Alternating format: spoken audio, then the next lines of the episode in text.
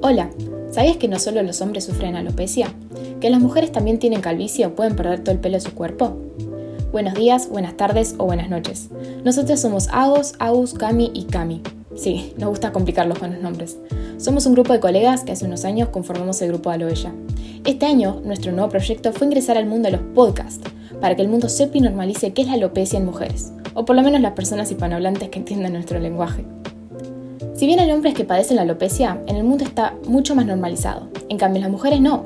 Nosotras cargamos con los estereotipos sociales femeninos en los cuales incluye que la mujer bella es la que tiene una cabellera hermosa.